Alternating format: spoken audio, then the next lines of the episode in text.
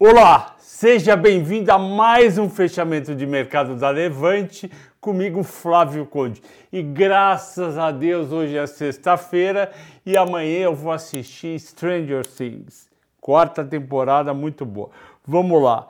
O vídeo de hoje é dedicado ao Paulo Henrique, que foi o primeiro a comentar. E o Bovespa não oscilou hoje, ele já começou negativo, influenciado negativamente pelos Estados Unidos, saiu às 9h30 o dado de emprego, 390 mil empregos gerados em maio contra 330 mil esperados e 430 do mês anterior, e o mercado não gostou muito. Falou, não, não sei, isso daí deixa a economia muito forte e aí o Fed vai aumentar os juros.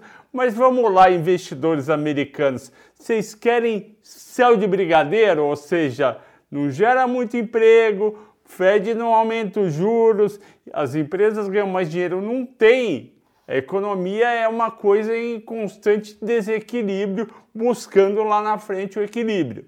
Então, a gente tem que definir eu, se fosse investidor americano, teria comemorado 390 mil empregos, com juros subindo, com petróleo nas alturas, inflação de 8% ao ano. Eu ia ficar feliz e ia pensar mais 390 mil pessoas consumindo. Se cada pessoa influencia mais uma, é o dobro, ou seja, são quase, são quase 800 mil pessoas impactadas que vão consumir mais serviço, vão mais no McDonald's, no Burger King, vão no cinema, assinar Netflix. Então, eu compraria ações e teria terminado o dia com o Nasdaq em alta, mas não foi isso que aconteceu. O Nasdaq caiu mais ainda, fechou no final com 2,4 negativo. O Dow Jones, que não tem tanta empresa de internet, caiu 1%.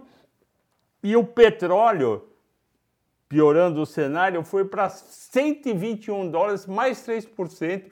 E você lembra por que, que o petróleo está subindo? porque a União Europeia quer reduzir a compra de petróleo mais ainda da Rússia e com isso não tem ninguém para fornecer de cara. A Arábia Saudita e a União dos Estados Árabes disseram que conseguem substituir. Eu fiz um cálculo para você.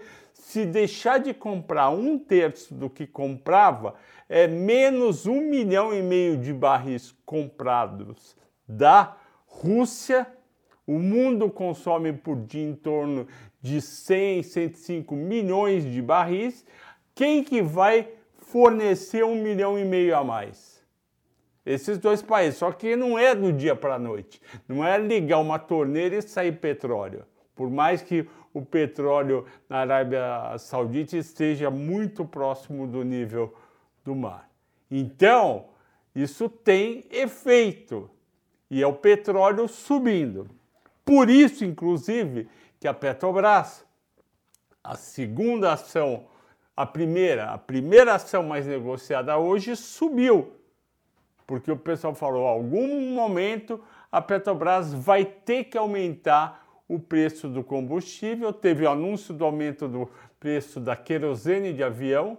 Isso é péssimo para Azul, é péssimo para Gol, ruim também para a Embraer. A Embraer está no pior dos mundos, porque as companhias aéreas não estão pedindo tanto avião e o dólar está caindo, é tudo dolarizado e ainda tem custos no Brasil que são em reais. Então a Embraer está no pior do mundo. A Embraer subiu em 2021 100% e hoje está com uma queda forte. Então o petróleo desanima subindo 3% a 121 dólares. Porque vocês têm que lembrar da inflação mundial, 45% veio da alta do petróleo o ano passado. E esse ano vai ser a mesma coisa. Então realmente é preocupante e não adianta o seu Fed ou o seu Copom barra Banco Central Brasileiro aumentar juros, porque isso é inflação de custo. Teria que despencar a demanda, ou seja, teria que botar os juros muito, muito altos. E isso não vai acontecer. Então, essa combinação de fatores fez com que a bolsa caísse. O dólar aqui recuou 0,23, foi para 4,78, na contramão das moedas estrangeiras, que o dólar se valorizou contra o euro e o ien. A Vale caiu 1,3%, foi para R$ 88,70. Eu não entendi esse movimento, discordo dele.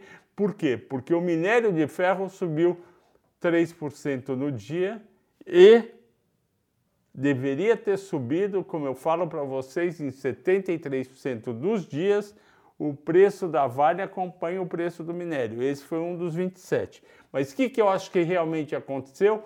O investidor brasileiro que não tem mais dinheiro para pôr, ele fez aquele, aquela rotação. Ele viu petróleo subindo, realizou o lucro da semana em Vale e comprou em Petrobras. Magalu caiu, caiu 5,5% para 3,59%, porque o juro futuro do Brasil subiu. E Magalu, abaixo de R$ 4,00, seria um screaming buy. O que, que é um screaming buy? É, um, é uma compra gritando assim, compra! É isso, screaming buy, ok? As, as cinco maiores altas, Natura mais 2,7%, Qualicorp mais 1,7. São duas ações que caíram muito no ano.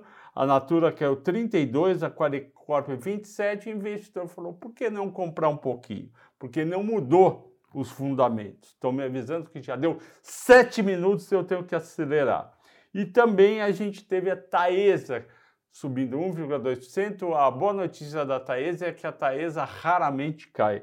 Ela sobe 2% no mês, 19% no ano 15 em 12 meses. E por que isso? Porque a Taesa é uma empresa de transição de energia elétrica, faça sol, faça chuva, a economia sobe 5 no ano, cai 5, ela tem a receita lá garantida porque é contrato take or pay, ou seja, se transmitir energia, paga, se não transmitir, paga também. 5 mores baixo. Nossa querida Merius Cash, não adianta, o pessoal bate bastante, menos 6%. Americanas menos 5,8, a Miglu que eu falei 5,5. Então foram as varejistas o pessoal batendo. Edux 5,5. Eu acho estranho o pessoal estar tá batendo muito na Edux e as matrículas subiram 35% esse ano no ensino superior. Está voltando o ensino superior, eu acho injusto bater na Edux. E qual foi a, a escolha dos assinantes da Levante? Foi Petrobras. E Petrobras está dependendo aí dessa guerra, entre, dessa, dessa disputa de braço entre o governo e a diretoria que está lá, ainda vai mudar, porque já aumentou a diferença do diesel em relação ao diesel aqui no Brasil versus o diesel lá, lá fora e da gasolina também pode piorar semana que vem. Então, depende dessa queda de braço, mas os resultados da Petrobras devem ser muito bons no segundo trimestre. Qual que é o risco de Petrobras? O risco de Petrobras se chama faltar diesel, porque muito pior do que não aumentar o preço do diesel é não ter diesel para vender. A margem, uh, e vamos lembrar, Petrobras ela tem que importar uma parte do diesel. Ela está importando mais caro, a lucratividade dela vai diminuir. Mas se não tiver, pior ainda, ok, pessoal? Eu agradeço a todos pela audiência e pela paciência a semana inteira. Dedico esse programa também ao Richard, que está aí atrás das câmeras, que faz um ótimo trabalho para a gente e ajuda a gente a bombar mais. E eu peço também a sua ajuda de indicar o fechamento de mercado para amigos e conhecidos para a gente voltar com a nossa audiência de mais de mil pessoas todo dia, ok, pessoal? E não percam amanhã. Amanhã às 14 horas vai sair o grande vídeo Eletrobras, comprar ou não comprar na privatização. É um vídeo muito bacana que eu fiz com material com material, você pode pedir o material, me manda o seu, o seu e-mail, eu mando o material e eu não posso contar, mas tem uma surpresa no final, que é o comprar ou não comprar Eletrobras, ok? Conto com vocês amanhã às 14 horas, todo mundo lá almoçando e assistindo. Bom fim de semana a todos e até segunda.